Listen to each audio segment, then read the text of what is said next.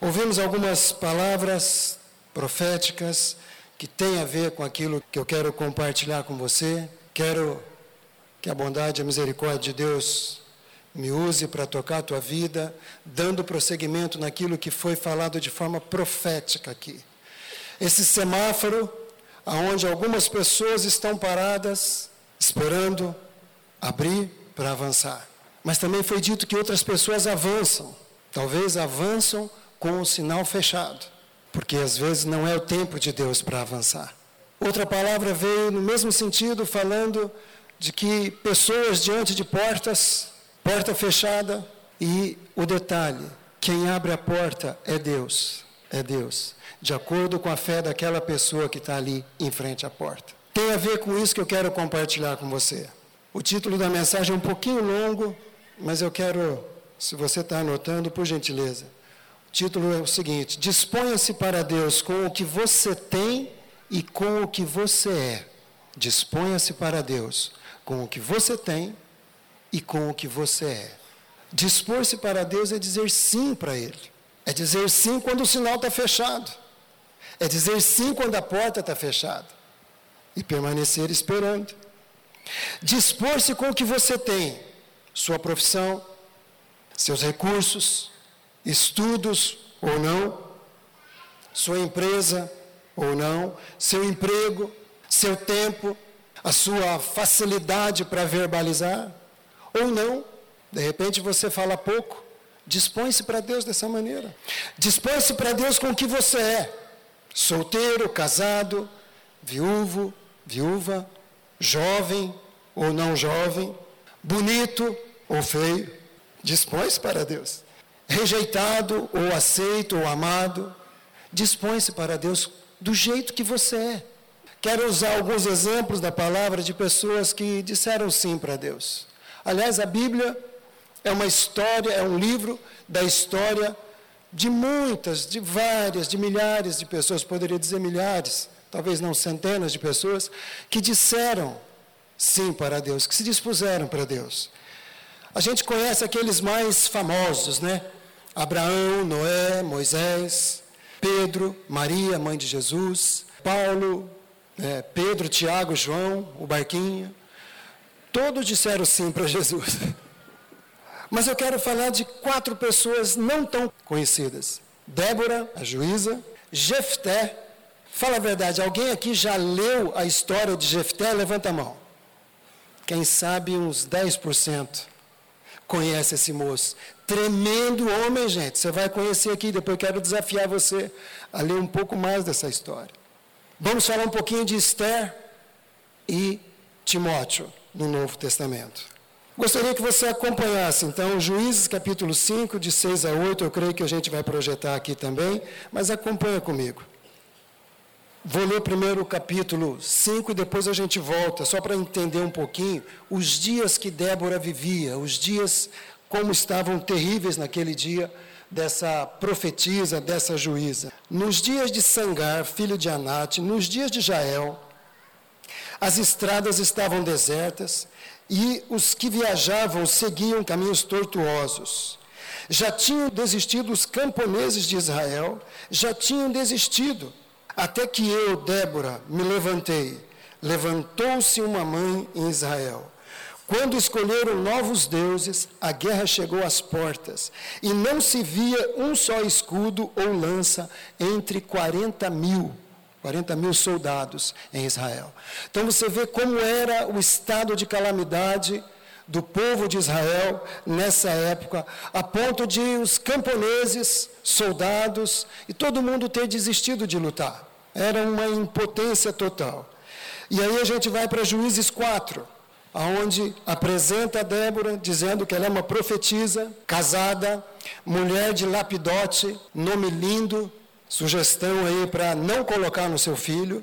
Ela liderava Israel naquela época. Ela se sentava debaixo da tamareira de Débora, entre Ramá e Betel, nos montes de Efraim. E os israelitas a procuravam para que ela decidisse as suas questões.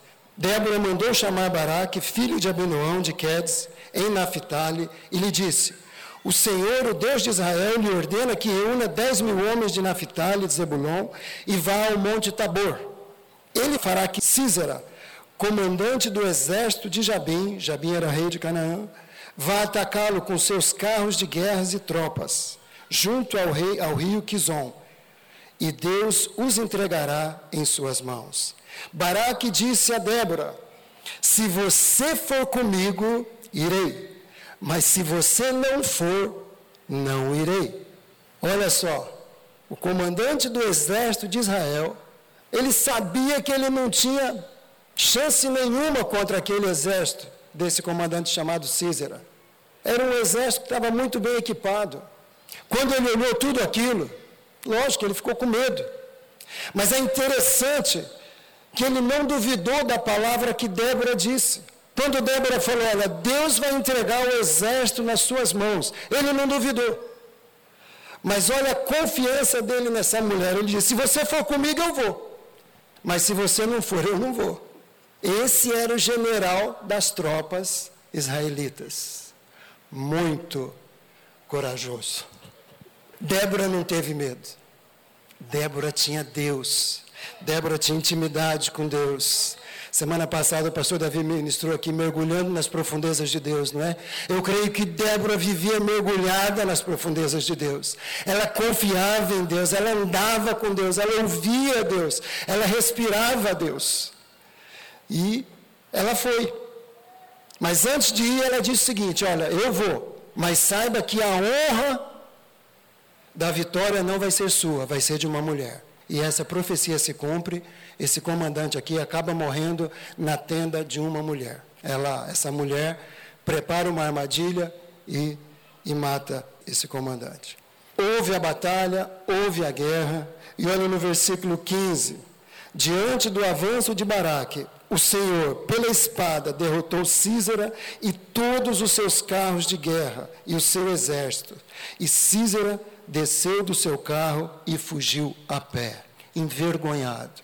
Porque uma mulher se levantou, uma mulher deu o recado de Deus, uma mulher disse sim para Deus, uma mulher esperou o sinal de Deus abrir, e quando abrir, ela vai e faz apenas aquilo que Deus tinha falado para ela fazer, nem mais e nem menos. Ela deu o recado e a vitória foi estabelecida. E diz mais o texto aqui, você continuando a ler esse capítulo, lá no finalzinho está dizendo que houve paz em Israel por 40 anos, enquanto Débora era a juíza ali na terra. 40 anos. Uma mulher de intimidade com Deus, uma mulher que rompeu com certas barreiras e cultura da época aonde mulher não era contada na genealogia, aonde a cultura asiática não permitia muito proeminência de mulheres, ela rompeu com tudo isso, ela se dispôs nas mãos de Deus e ela trouxe uma grande vitória, uma grande vitória para o povo de Deus. Você pode dizer amém? Que Deus use esses exemplos. Eu, eu trouxe assim quatro pessoas que talvez vá nos representar. Alguém que tem intimidade com Deus, alguém que tem medo de Deus, alguém que está muito confortável, como era o caso de Esther, e alguém com uma certa dificuldade, por conta do seu temperamento, de pegar no tranco e fazer tudo aquilo que deveria fazer. Nós vamos falar sobre cada uma dessas situações. O próximo personagem que se dispôs nas mãos de Deus, o nome dele é Jefté. Diga comigo, Jefté. Jefté. Está em Juízes capítulo 11. Nós vamos ler um pedaço desse texto aqui. Diz assim: Jefté, o gileadita, era um guerreiro valente. Sua mãe era uma prostituta e seu pai foi Gileade. Pensa numa história complicada. Um guerreiro valente, alguém reconhecido, alguém dentro daquela cidade ali, daquele povoado de Gileade, ele era o cara. Porém, sua mãe, sua mãe tinha essa característica que ela era uma prostituta. Verso 2: A mulher de Gileade também lhe deu filhos. E quando estavam grandes, expulsaram Jefté, dizendo: Você não vai receber nenhuma herança de nossa família, pois é filho de outra mulher. Jefté então fugiu dos seus irmãos e estabeleceu-se em Tobi. E ali um bando de vadios uniu-se a ele e o seguia. Ele era um líder nato. Chegou naquele lugar, só que ao invés de pessoas legais procurá-lo, bandido, pessoas levianas, pessoas vadias. Não dá para a gente perceber, a Bíblia não detalha isso, se ele conseguiu doutrinar essa galera, se ele conseguiu fazer deles guerreiros, como Davi fez. Davi também foi para um lugar, e a Bíblia diz que 600 homens, apertados, endividados, lascados, excluídos, se uniram a Davi. Mas Davi conseguiu fazer daqueles caras guerreiros. Sobre Jefté, a Bíblia não fala. Mas olhando para isso aqui, a gente vê que Jefité tinha todos os ingredientes para ser um cara para não dar certo, para não dar certo. Uma história de vida que dentro da comunidade de Israel não cabia. Ele era um bastardo. Ele era alguém que não podia fazer parte da comunidade de Israel de acordo com as leis da época. Foi criado numa casa onde não era amado. Não foi a sua mãe que o criou, foi a madrasta. Seus irmãos, quando começaram a crescer, você imagina, toda a rejeição, toda a briga, toda a dificuldade no relacionamento. Era um cara que não era amado, não era respeitado. Quando ficou adulto, foi expulso de casa, foi expulso da cidade, foi excluído daquele lugar. Mas Deus não se esqueceu dele. Tudo aquilo que eu creio que ele aprendeu com seu pai, seu pai biológico, Deus continuou aquecendo o seu coração. Mesmo numa situação como essa, eu creio que Deus estava lá, lembrando ele daquilo que ele tinha aprendido. Na sequência dos fatos, existe uma guerra, existe uma invasão do povo amonita contra Israel. E imediatamente os líderes daquele povoado se lembraram de Jefté. Se lembraram de como ele era um guerreiro valente. Se lembraram de como ele era valoroso. E mandaram algumas pessoas para lá para chamar para que ele viesse, para que ele viesse para combater com o povo de Israel. Verso 6 do capítulo 11 diz assim: Venha, seja nosso comandante para que possamos combater os amonitas. E aí Jefité fala: Peraí, vocês me expulsaram, vocês me odiaram. Quando a minha família me rejeitou, ninguém foi lá para me dar um abraço, ninguém foi lá para tentar me ajudar para ter uma palavra de consolo. Eu fui mandado embora da cidade, fui mandado embora da minha família.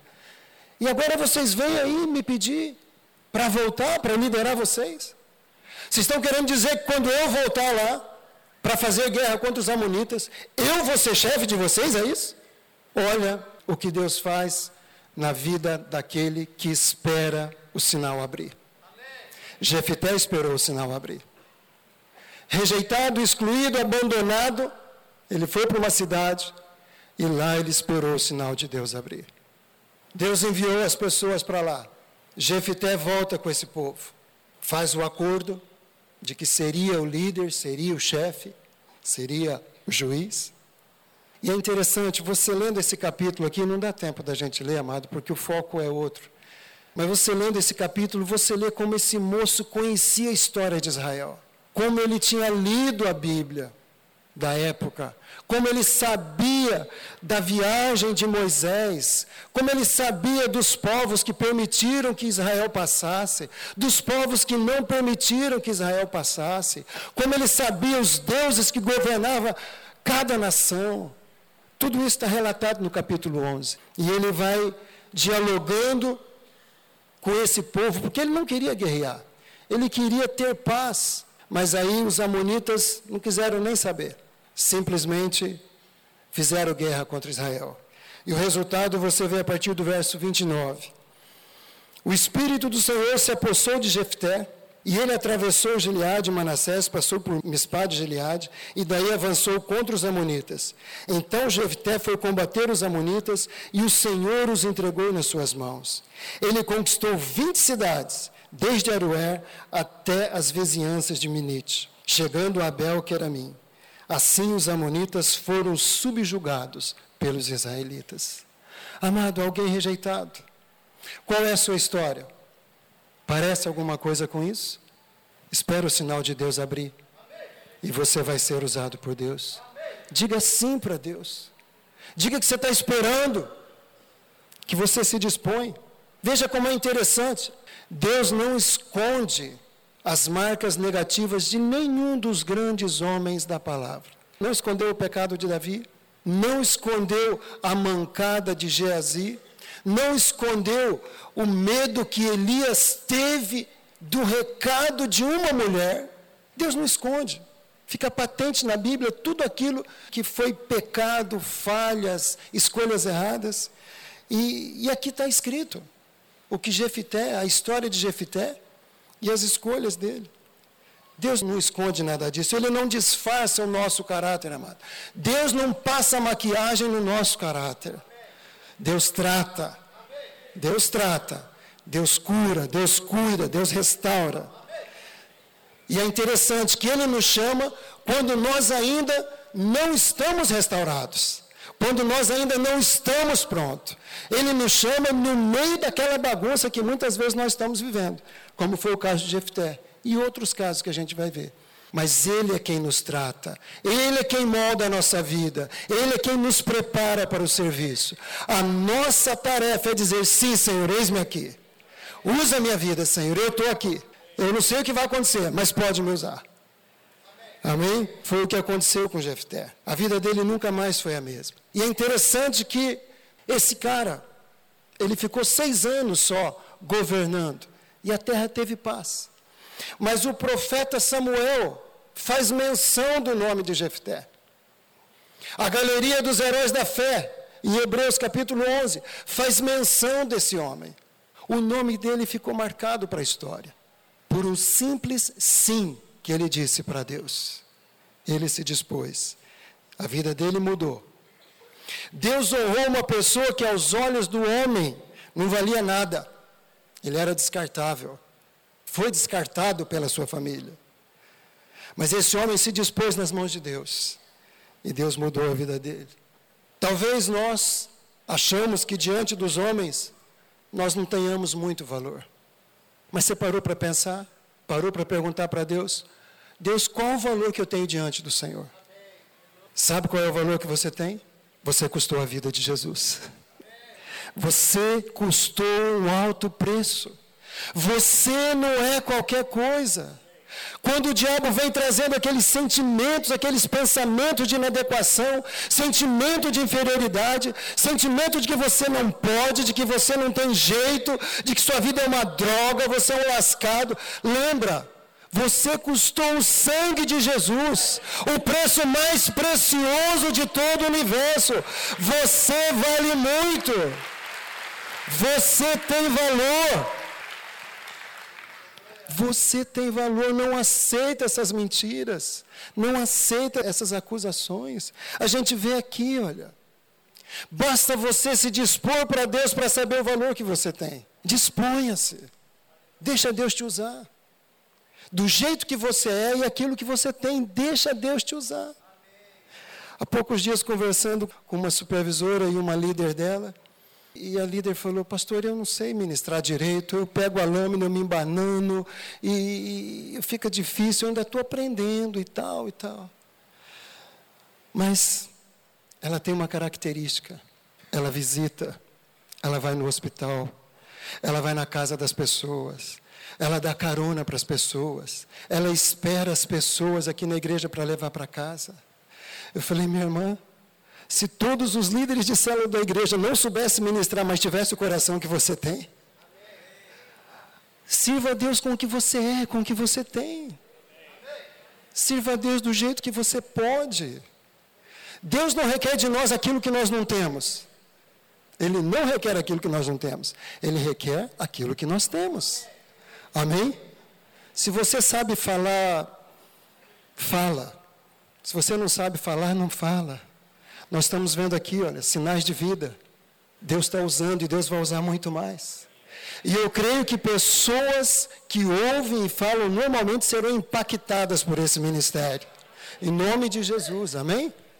Que Deus usa aquilo que nós temos e não aquilo que nós não temos. Vamos falar um pouquinho de Esther. E o livro de Esther? Quem já leu o livro de Esther? Levanta a mão.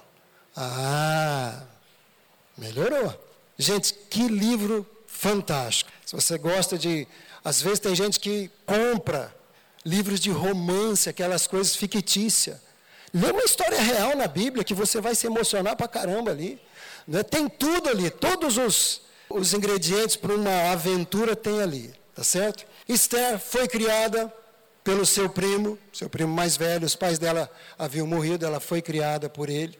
Ele se tornou mentor, ele se tornou cuidador dela. Moravam numa cidadela, num povoado chamado Suzã. A rainha Vasti se rebelou contra o rei e o rei simplesmente tirou ela da jogada e foi proclamado ali no reinado, na cidadela, que deveriam se preparar jovens, donzelas, para que o rei pudesse então escolher a sua rainha, sua nova rainha. Mordecai, cara que andava com Deus, um cara que já tinha se disposto nas mãos de Deus, ainda que um cara que não aparecia muito, preparou essa moça, deu todas as coordenadas para essa moça e fez com que ela fosse uma das candidatas. Só que falou para ela: não diga que você pertence ao povo judeu. Vá lá. E ela foi, foi preparada, tudo, e ela se tornou a escolhida do rei. O problema é que tinha, esse rei tinha vários conselheiros. E um dos conselheiros, chamado Ramã, tinha um verdadeiro ódio desse moço chamado Mordecai. Porque Mordecai sabia da origem desse conselheiro chamado Ramã. E a Bíblia diz que quando esse Ramã passava, tinha tido um decreto, e aonde ele passava, quando ele passava, todas as pessoas tinham que se curvar diante dele. Porém, Mordecai não fazia isso. Mordecai não se subjugava a ele. E esse cara ficou com raiva de Mordecai. E esse cara sabia que Mordecai era judeu. E ele bolou um plano para acabar com o povo judeu. E ele falou com o rei, e o rei concordou. E aí tinha um dia e uma hora para que isso fosse feito em toda a nação exterminar o povo judeu. Pensa, exterminar o povo, toda a linhagem de onde haveria de nascer o Salvador do mundo. Pensa se esse plano não nasceu lá no inferno, arquitetado pelo próprio diabo. E aí, a partir do verso 13 aqui, a gente vai ver um pouquinho do desenrolar desse plano. As cartas foram enviadas por mensageiros a todas as províncias do império com a ordem de exterminar e aniquilar completamente todos os judeus, jovens e idosos, mulheres e crianças, num único dia, o décimo terceiro dia do segundo mês, o mês de Adar e de saquear todos os seus bens. Uma cópia do decreto deveria ser publicado como lei em cada província e levada ao conhecimento do povo de cada nação, a fim de que estivessem prontos para aquele dia. Ou seja, todos os soldados, todo o povo daquela região, tirando os judeus, estavam se preparando naquele dia iria haver uma carnificina, uma matança completa do povo judeu. Nesse momento, aparentemente, o povo estava completamente indefeso, totalmente entregue nas mãos desse rei e nas mãos da maldade desse conselheiro. Mas a providência de Deus preparou, quem sabe, naquele momento, a única pessoa que podia conseguir uma audiência com o rei para tentar mudar esse decreto. Naquele momento da história, era como se Deus contasse apenas com aquela jovem, com Esther. Mas Esther estava com medo, estava relutante, porque havia uma lei naquele império que qualquer pessoa, qualquer pessoa que se aproximasse do rei, sem ser convidada, morreria. Fosse quem fosse, a não ser que o rei estendesse o cetro de ouro para aquela pessoa então, aquela pessoa estava autorizada a conversar com o rei. Caso contrário, morreria. E a rainha Esther estava preocupada, mesmo sendo rainha, ela tinha medo. Mordecai, o mentor, o primo, aquele que sabia de tudo o que estava acontecendo, aquele que estava tendo, sabe, momentos frequentes na presença de Deus. Ele manda um recado para ela. Verso 13: Não pense que pelo fato de estar no palácio do rei, de todos os judeus, só você escapará. Pois se você ficar calada nessa hora, socorro e livramento surgirão de outra parte para os judeus. Mas você e a família do seu pai morrerão. Quem sabe se não foi para um momento como este que você chegou à posição de rainha. Aleluia, que coisa tremenda, amado. Que sabedoria desse homem. Um simples recado. Esther, se você ficar calada, é possível que Deus levante socorro e livramento de outro lugar. Sabe por quê, gente? O povo judeu nunca ia ser aniquilado. Deus guardou esse povo. Não ia, de maneira alguma. Por mais que o diabo planejasse, por mais que tentasse, não ia. Só que era um momento muito delicado. Tinha uma situação, aparentemente havia uma impotência por parte dos judeus, mas Deus estava no controle. Amém? Deus estava cuidando. Tanto é verdade que esse homem diz: Olha, se você se, se calar, socorro e livramento surgirão de outra parte. Ou seja, Deus vai levantar outra pessoa. Mas quem sabe se não foi para esse momento se não foi para um momento como esse que você chegou à posição de rainha. Deixa eu falar alguma coisa, amado. Quero sugerir que eu e você, de tempos em tempos, façamos algumas perguntas para nós. Para que eu cheguei nessa posição? Para que eu tenho essa empresa? Para que eu estou trabalhando nesse lugar? Para que eu estou nessa escola, estudando aqui? Para que eu me tornei professor? Para que eu tenho recursos financeiros? Para que eu estou nessa igreja? Para que Jesus me alcançou? Quem sabe se não foi por um momento como este que você chegou a esta posição? Para que eu vivo em Londrina? Ou na cidade que você de repente vive está só passeando aqui? Para que eu casei com essa pessoa que eu casei? Amado, nós temos que perguntar, saber. A nossa vida não é um acaso, a nossa vida não é de qualquer jeito, a nossa vida não é um, Sabe? Nossa vida tem propósito. Nossa vida tem sentido. E nós não podemos passar por essa vida sem deixar uma marca, sem deixar um legado, sem deixar uma razão dessa existência. Amém, gente? Para que eu existo? Para que eu fui alcançado? Para que Deus está trabalhando a minha vida na célula? Para quê? Aleluia. Quando temos as respostas, então temos como nos dispor para o Senhor. Se a gente não tem resposta, como é que a gente vai se dispor? Depois desse recado de Mordecai, no verso 15 e 16, olha a resposta dessa mulher. Que tremendo. Esther mandou esta resposta a Mardoqueu, ou Mordecai, não é? Vá reunir todos os judeus que estão em Suzã e jejuem em meu favor. Não comam nem bebam por três dias e três noites. Eu e minhas criadas jejuaremos. Depois disso, eu irei ao rei, ainda que seja contra a lei. Eu amo essa frase final. Se tiver que morrer, morrerei. Aleluia. Que disposição. Que valor que ela deu ao propósito de Deus. A ponto de abrir mão da importância que ela estava dando para a sua vida. Se tiver que morrer, morrerei. Amado, você já falou isso para Deus alguma vez? Eu sei, pastor. pastor Samuel disse que já, eu sei. Sabe quando você está jejuando e que parece que você vai morrer de fome? E daí você fala, Deus, eu vou comer porque eu não aguento. Naquela hora você tinha que falar, Deus, eu não vou comer nem que eu morra. Eu quero dizer, você não vai morrer, meu amado. O que tem que morrer é esse Adão miserável que vive dentro de cada um de nós. Esse Adão bocudo, guloso, nojento. É esse Adão que tem que morrer. Mas olha que tremendo, se eu tiver que morrer, eu morrerei. Mas eu vou cumprir o propósito de Deus para a minha vida.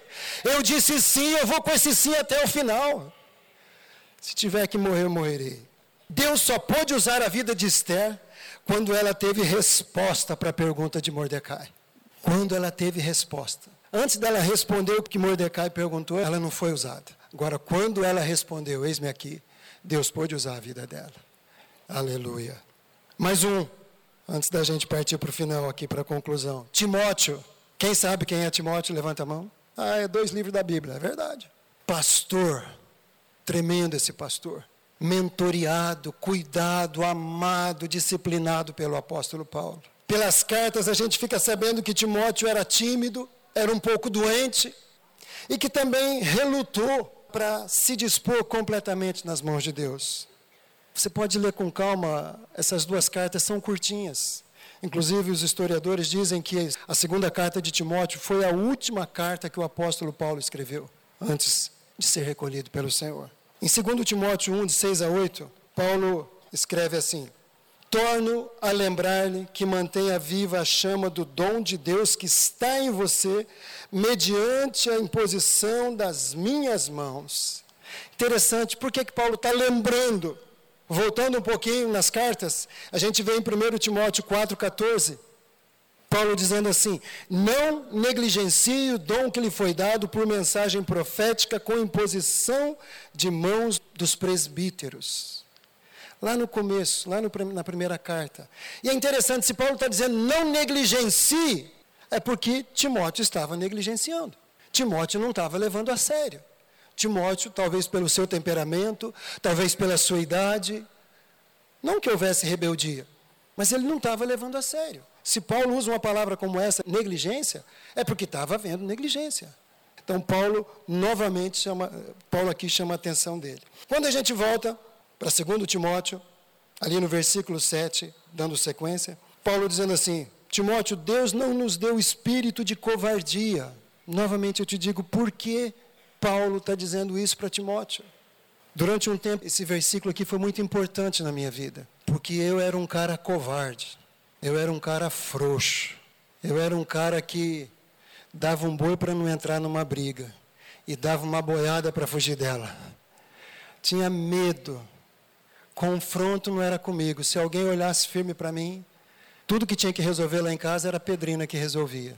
E eu era bem sem vergonha, porque eu dizia para ela: Amozão, essa questão que tem que resolver, é, é uma mulher que está lá.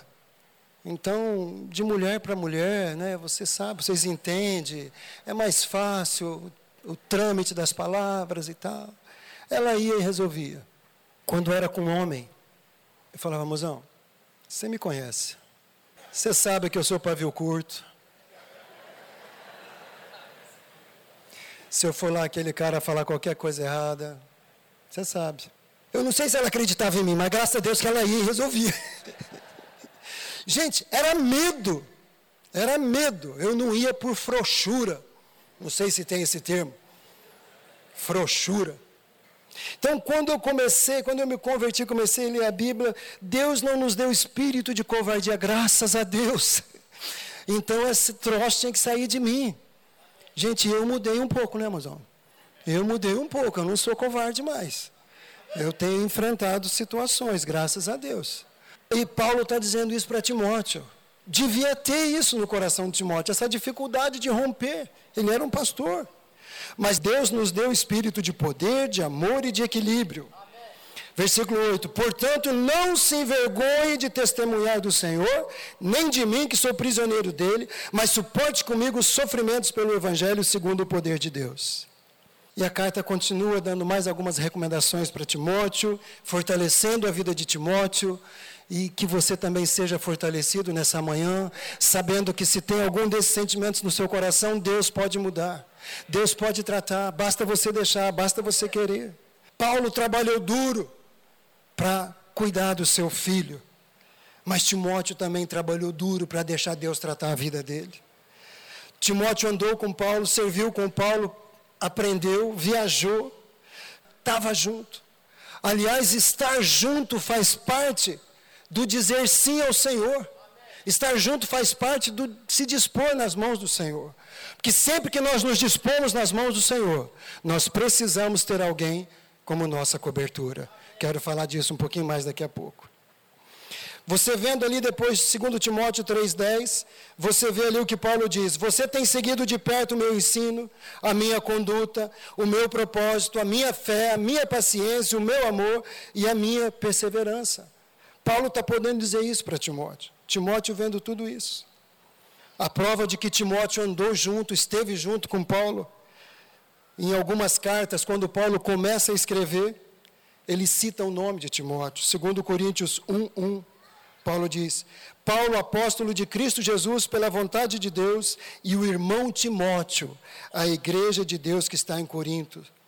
Segundo Tessalonicenses 1, Paulo, Silvano e Timóteo, a igreja dos Tessalonicenses. Timóteo estava junto com seu pai. espiritual. O que valeu para Timóteo vale para nós hoje, amado. Dizer sim e se dispor implica em trabalho duro e um caráter moldável, um caráter maleável. Deixar Deus tratar, deixar Deus mudar, deixar Deus arrancar a covardia, a timidez, a preguiça, o egoísmo, o faz de conta e fazer de nós pessoas saradas e sábias para o propósito dele. Preste atenção, Deus não busca necessariamente os sábios. Deus não busca os mais bonitos, os mais altos, os mais eloquentes em palavras. Deus não busca pessoas que são cheias de argumento. Não. Deus busca os quebrantados, os humildes, aqueles que são necessitados dele. São esses que Deus busca. Aqueles que dizem, Deus, eu não sei, eu não posso, eu não tenho, mas eu quero. São esses que Deus busca. Timóteo é um modelo para cada um de nós. Ele é um modelo para aqueles que são tímidos, para aqueles que são covardes. Ele é um modelo para aqueles que pensam que não podem ser usados. Timóteo é um modelo para aqueles que são um pouco lentos para absorver o ensinamento. Um homem de Deus que recebeu um legado de Paulo. Agora, muito importante para a gente concluir. O que devemos saber quando nós dispomos ao Senhor? O que devemos saber quando nos dispomos ao Senhor? Primeira coisa, não andar sozinho. Diga comigo, não andar sozinho. Dizer sim ou dispor-se para Deus não deve ser sinônimo de isolamento. Não deve ser. Dizemos sim para Deus, mas também dizemos sim para os nossos líderes, para os nossos pastores, para a nossa cobertura. Eclesiastes 4,9 diz: é melhor serem dois do que um. Olha os exemplos desse pessoal aqui. Débora tinha a cobertura do seu marido, ela era casada. Quando a Bíblia cita alguma coisa, nós devemos dar importância. A Bíblia citou o nome do marido dela, por quê? Porque ele tinha importância na vida de Débora. Ele era cobertura. Ele não era profeta. Talvez ele não tenha sido usado por Deus como esposa. Mas ele estava junto. Ele liberava, ele abençoava ela para poder servir. Esther tinha cobertura, tinha mentoria, tinha sabedoria do seu primo.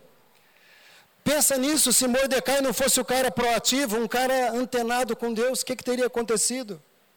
Timóteo tinha cobertura de Paulo.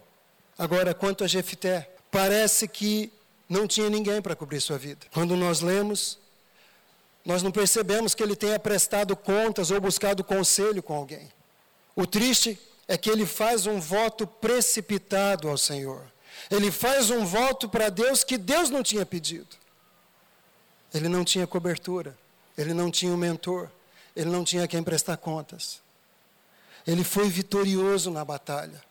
Ele não precisava fazer um voto para Deus. Deus já estava contando com ele, porque ele já havia se disposto. Você pode ler isso depois do capítulo 30 ao 39, que a Bíblia diz que ele oferece a filha dele em holocausto. É uma passagem que não fica muito bem clara, porque nós sabemos que o povo de Israel sabia que não deveria ofertar seus filhos queimados em holocausto ao Senhor. Era abominação a Deus. Então, Talvez não tenha sido isso que Jefté fez, mas de qualquer maneira ele fez um voto a Deus de forma precipitada. Ele não tinha cobertura. Número dois, devemos saber que haverá uma mudança total em nossa vida. Total.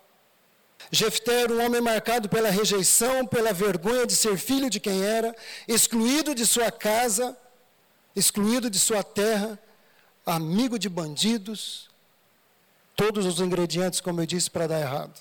Mas ele se tornou um dos libertadores de Israel. Ele se tornou um juiz em Israel.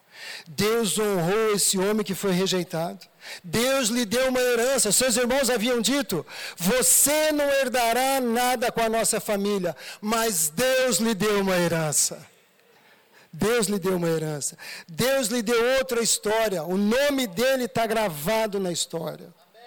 Esther uma menina órfã, sem pai nem mãe, que poderia ter o destino como todas as outras mulheres de sua época, correndo o risco de ser eliminada da terra junto com todos os seus irmãos judeus. Mas naquele momento da história, Deus mudou a vida dela. E ela tornou-se a única opção de Deus para evitar uma catástrofe. E ela foi honrada pela sua sabedoria e pela sua disposição. Timóteo, um jovem tímido, um pouco doente, pai, seu pai era grego, aparentemente não muito presente, a Bíblia não fala muita coisa dele, não fala nada.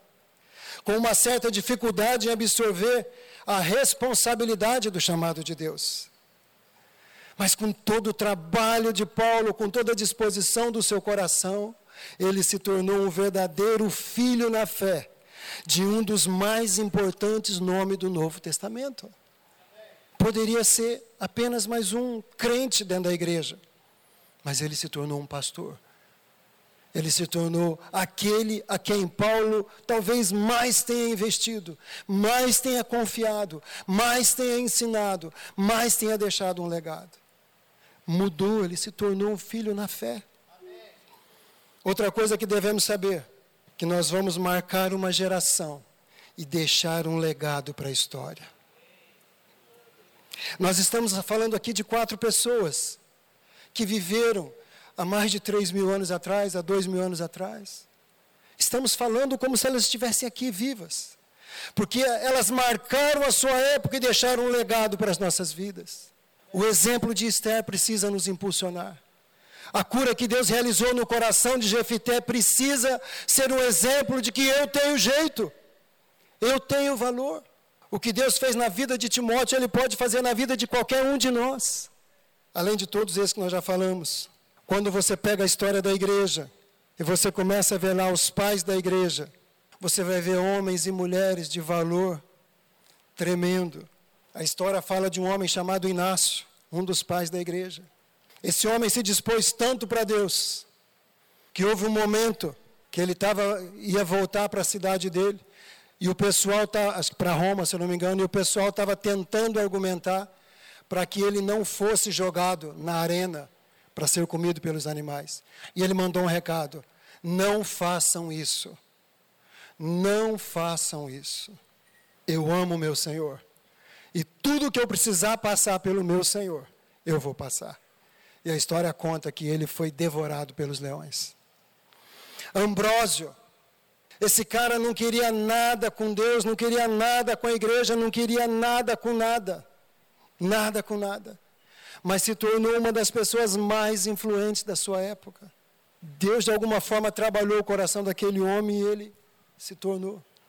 Agostinho, Agostinho, bispo de Hipona, era um devasso se fosse nos dias de hoje, a gente poderia dizer que ele era um frequentador da Cracolândia. Mas a mãe dele pagou um preço de oração. E esse homem se tornou uma das mais sábias vozes da história da igreja. Amado, marcar uma geração e deixar um legado. Isso é para aqueles que têm disposição dizer sim para o Senhor. Qual é a sua história? Qual é o desejo do seu coração? Tem um escritor que ele tinha um hobby de visitar o cemitério que nos Estados Unidos, não sei se, na, se era na Europa, nos Estados Unidos, existe aquelas declarações que se escreve né, nos epitáfios. Aqui no Brasil não é muito comum isso, mas na terra desse escritor se escrevia frases, frases com sentido. E aí no livro ele pergunta: o que você gostaria que ficasse escrito na lápide do seu túmulo? Se a gente fosse pensar na vida desses rapazes aqui, dessas duas moças, o que, que a gente poderia ver escrito? Viveu intensamente a vida, se dispôs para o Senhor e marcou sua geração. Já pensou? Está escrito isso a respeito de vocês? A respeito de nós? Pastor Samuel e pastora Lígia marcaram a geração deles e tem marcado a nossa geração. O nome deles nunca vai se apagar da história dessa igreja, da história dessa cidade e da história de Deus. Porque, como a gente ouve em vários lugares, vários lugares, alguém falar: Eu conheci pastor Samuel e pastora Lígia. Eu conheci. Como você vai ser lembrado? Eu quero orar com você, amado. Honestamente, eu não creio que uma palavra como essa a gente vá chamar alguém aqui. Sem demagogia, eu teria que ser o primeiro a estar aqui na frente eu quero me dispor mais para Deus. Eu quero continuar dizendo sim. E eu quero sustentar esse sim até o final. Na Bíblia, alguns disseram sim por um tempo, mas depois desistiram. Aqui, nós temos pessoas que disseram sim, mas que interromperam o seu sim. E o sim continua interrompido. A disposição continua interrompida. Quero te dizer, aviva o dom que há em ti. Não negligencie o chamado de Deus na sua vida. Abra mão de pensar só em você. A obra de Deus não desgasta, a obra de Deus não estressa, a obra de Deus não nos deixa doente, amado, misericórdia. Quando a gente faz com interesse de coração para o Senhor, o que recebemos dele é bênção, aprovação. Quero pedir que você feche seus olhos. Vai orando no seu coração. O que, que tem te impedido de reacender o sim que uma vez você disse? Que, que tem te impedido de dizer sim agora? Você que já foi líder, você que já foi supervisor, você sabe, você disse sim uma época e agora você interrompeu esse sim. A disposição que você colocou nas mãos de Deus, você pegou de volta. Ou você que está aqui, tem recebido, tem sido abençoado. Quando você vai se dispor?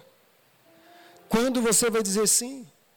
Quando você vai querer ver seu nome na história de forma positiva, marcando uma geração, deixando um legado? Bondoso Deus, está aqui tua igreja reunida, homens e mulheres, iguaizinhas àquelas que nós falamos na tua palavra, Senhor, tão comuns como aqueles que estão registrados na história da Bíblia. Mas, Deus, não permita, não permita, Senhor, que que sentimentos, traumas, marcas impeçam o propósito que o Senhor tem para eles. Não permita, Senhor. Deus ajuda-os a avivar a chama do teu espírito no coração deles. Ajuda-os a se livrar do comodismo, do medo, do egoísmo, da preguiça, da covardia, da timidez. Senhor, é o teu povo, é o teu povo, é o povo que custou o sangue de Jesus, tem um alto valor, Senhor. Nada se equipara ao valor dos teus filhos. Deus, nessa manhã, que o Senhor toque no coração de cada um de nós. Queremos nos dispor para o Senhor, queremos ser usados pelo Senhor, queremos ser ousados com a tua palavra no nosso coração e as portas do inferno não vai prevalecer contra nós. Te damos toda a honra, toda a glória e todo o louvor, Senhor, em nome de Jesus. Pode aplaudir o Senhor, vamos ficar em pé.